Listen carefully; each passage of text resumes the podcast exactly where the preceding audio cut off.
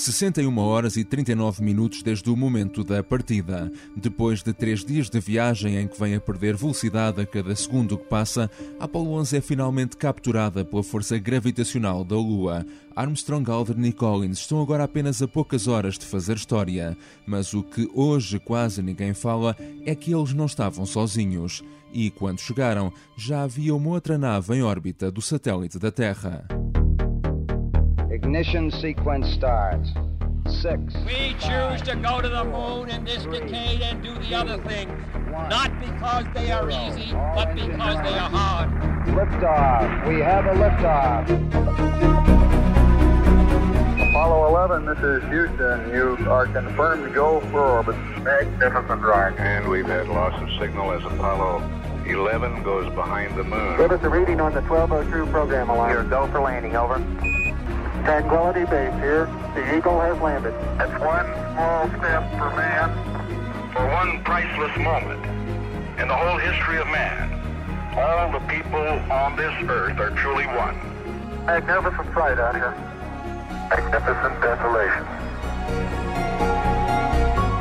Magnífica Desolação. Episódio 5 A Águia que voou até à Lua.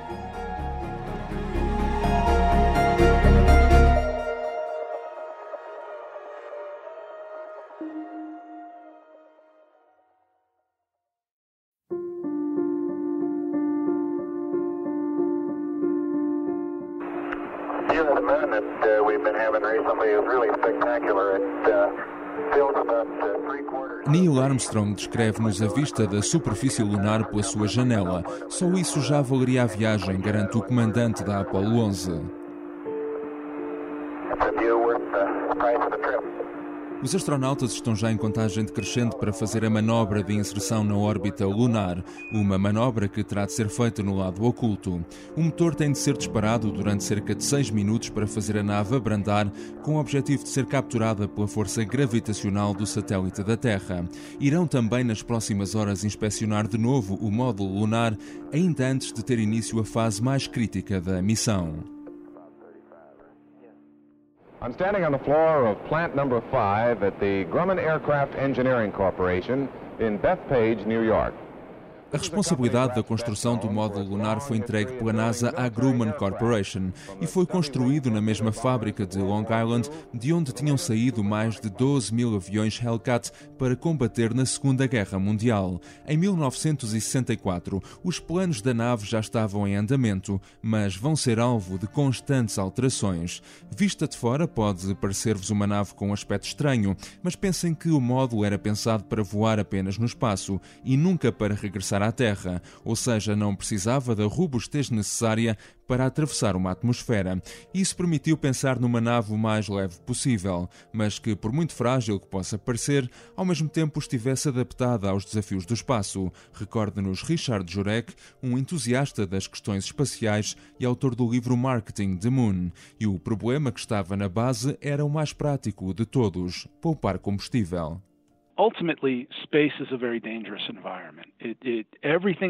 Em última instância, o espaço é um ambiente muito perigoso.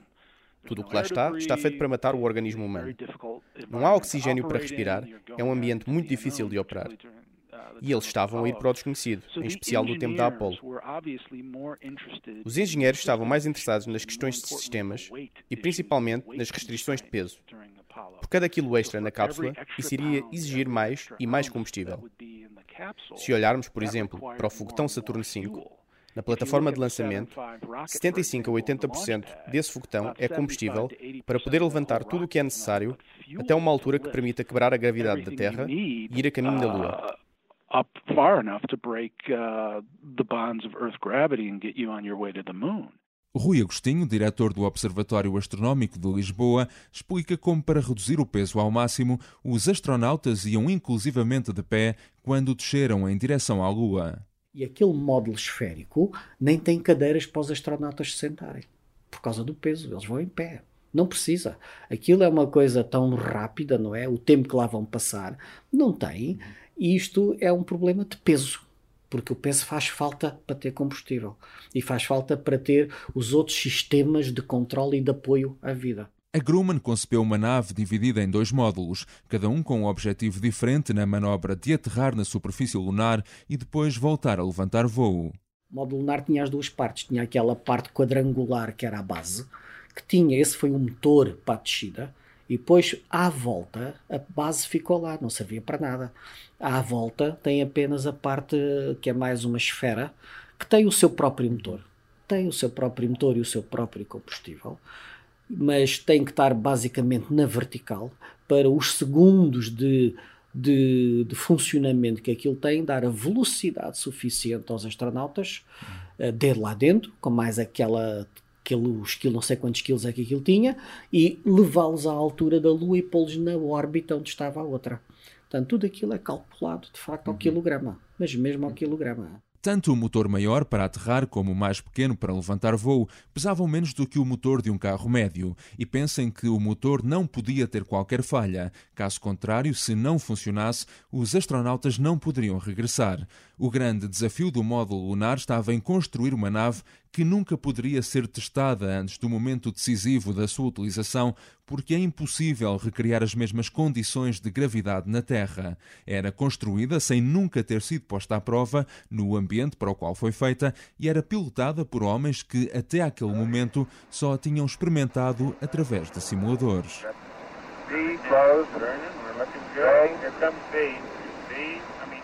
75 horas e 49 minutos de missão. A Apollo 11 ligou o motor para uma combustão de 6 minutos e 2 segundos que vai abrandar a nave para ser capturada pela órbita lunar. A manobra acaba por ser executada na perfeição. Buzz Aldrin não consegue esconder o entusiasmo. Beautiful, beautiful, beautiful, beautiful. Write that down or something? Most of the people. Right down just the hell of it. E apesar de ser uma história que hoje em dia nem todos recordam, nesse momento estavam duas naves em órbita da Lua.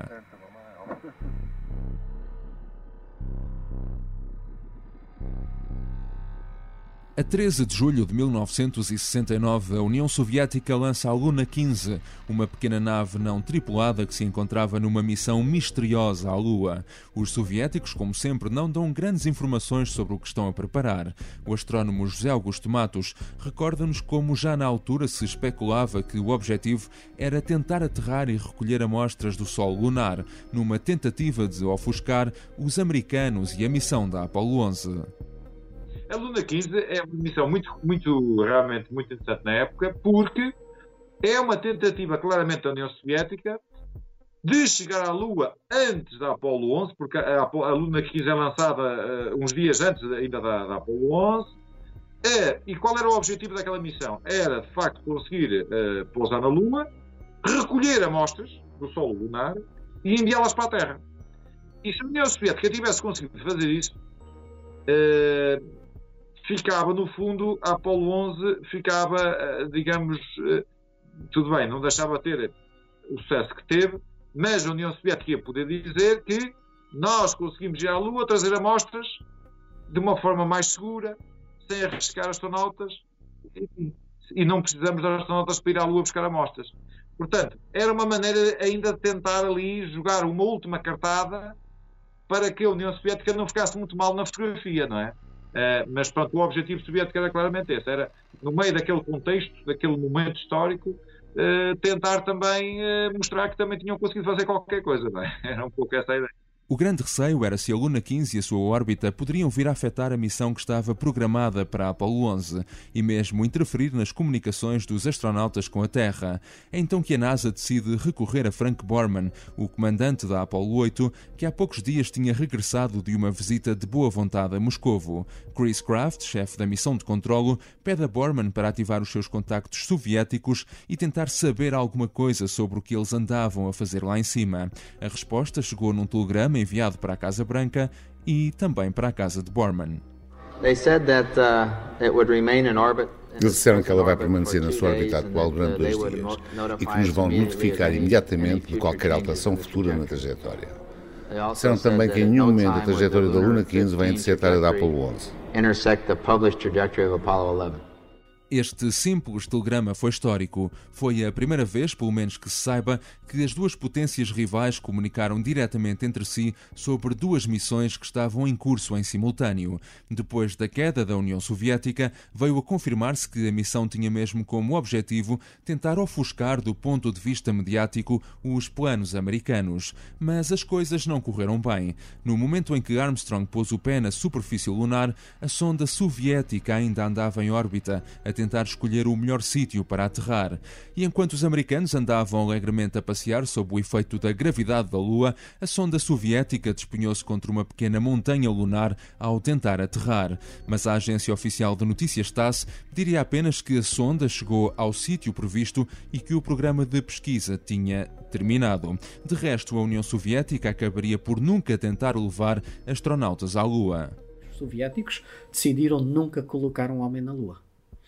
Portanto, era, era tão caro e, além disso, exigia um desenvolvimento tecnológico tão forte, tão forte para aquilo, que a decisão deles, não, pessoas, não. Vamos é levar uh, máquinas. Máquinas é muito mais simples. Porquê? Não tem que levar água, não tem que fazer boa temperatura, ou tão boa, não tem que estar preocupado com a pressão, sei lá. Há uma série de coisas que, com as quais não se preocupa de todo. E isso facilita muito, mas imenso mesmo. There it is. It's coming up. What? Yeah. Beautiful. Estamos agora de volta a Apollo 11. A Terra começa a nascer na janela do módulo de comando, que está a sair do lado obscuro da Lua e volta a poder ter comunicações com Houston. Pouco tempo depois, os astronautas iniciam uma transmissão televisiva de 35 minutos e a humanidade tem um lugar de primeira fila na sua sala de estar para o satélite da Terra.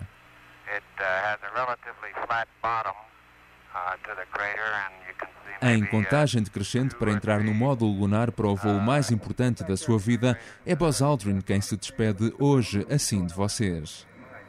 And as the moon sinks slowly in the west, Apollo 11 bids good day to you. Uh, Roger, we sure thought it was the sun setting in the east. Well, it depends on your point of view.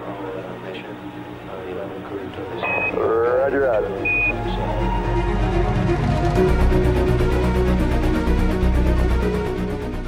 No próximo episódio. O combustível a acabar. Você tem X segundos de combustível. A gravidade da Lua puxa a nave para baixo. É um sexto da nossa, números redondos, mas puxa a nave.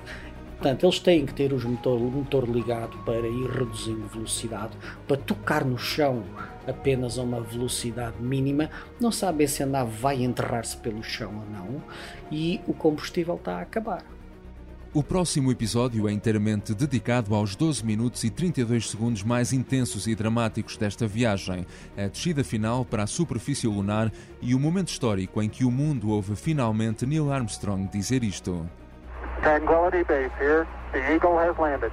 Magnífica Desolação é um podcast com apresentação e edição de João Santos Duarte. A imagem é do Tiago Pereira Santos, Jaime Figueiredo e Joana Beleza. Este episódio contou ainda com a colaboração de João Melancia e Alder Martins na dobragem de sons. Se tiverem sugestões ou até histórias relacionadas com este acontecimento, podem também escrever-me para joaosantosduarte.gmail.com. Sigam-nos no site do Expresso, no iTunes, no Spotify ou nas várias plataformas de Android nesta viagem dia a dia pela maior aventura de sempre da humanidade.